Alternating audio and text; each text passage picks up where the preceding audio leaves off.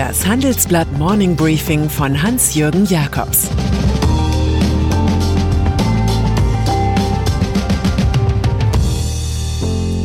Guten Morgen allerseits.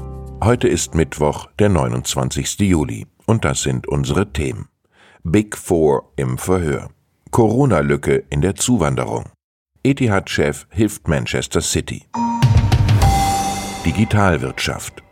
Ein seltenes Schauspiel ereignet sich am heutigen Mittwochnachmittag Ortszeit im Washingtoner Rayburn House Office Building Raum 2141. Der US-Kongress befragt die virtuell dazugeschalteten Big Four der Digitalwirtschaft zum Thema Online-Plattformen und Marktmacht. Jeff Bezos von Amazon, Tim Cook von Apple, Mark Zuckerberg von Facebook und Sundar Pichai von Google. Das Quartett muss sich zu Vorwürfen verteidigen, sie würden ihre zuletzt ins Gigantische gewachsene Marktmacht missbrauchen.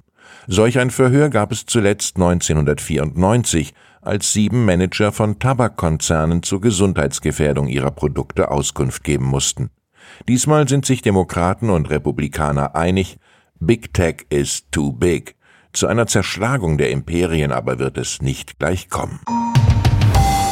Wirtschaftsprüfer unter den Big Four der Wirtschaftsprüfer ist EY eine feste Größe. Der Wirecard-Bilanzskandal mit dokumentiertem Vollversagen der eigenen Prüfer hat zwar zu Image-Einbußen geführt, aber die Bundesregierung steht dennoch fest zu der Firma. Sie will bei Konzernen mit Staatsbeteiligung keine Konsequenzen aus der Minderleistung bei Wirecard ziehen, recherchierten meine Kollegen. Bei der Deutschen Telekom darf EY von 2021 an sogar ein neues Prüfmandat annehmen. Bei Lufthansa und Commerzbank sitzt sie schon drin. Finanzminister Olaf Scholz von der SPD sei gut beraten, wenn er die Prüfungsmandate von EY bei den Staatsunternehmen kritisch hinterfragt, sagt FDP-Fraktionsvize Michael Theurer. Auch diese Frage ist Stoff für die heutige Sitzung des Finanzausschusses. Einwanderung.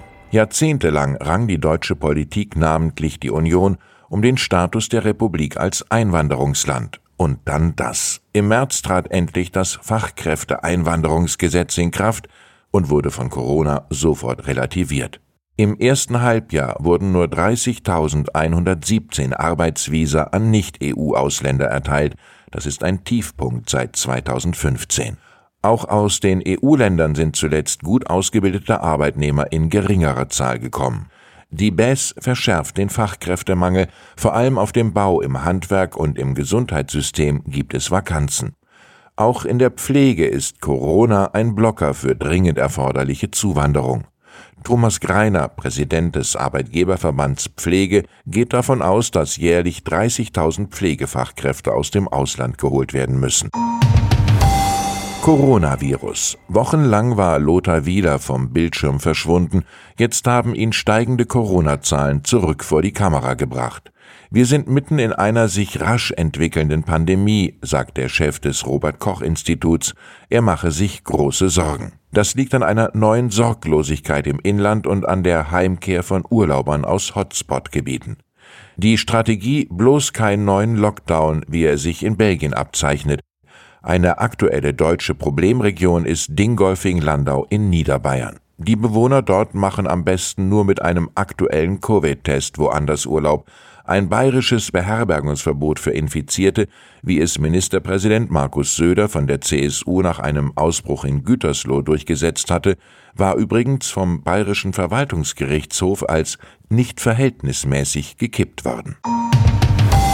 Kodak beim einst berühmten US-Fotokonzern Kodak wundert man sich, dass es ihn überhaupt noch gibt. Man wähnte ihn vom Phänomen Digitalisierung vollends dahingerafft, ein frühes Opfer der Disruption. Doch gestern explodierte der Aktienkurs an der Wall Street auf einmal von 2,65 auf 8,01 Dollar. Der Grund Eastman Kodak erhält aus dem erstmals 1950 im Koreakrieg auferlegten Defense Production Act der USA einen Staatskredit von fast 800 Millionen Dollar.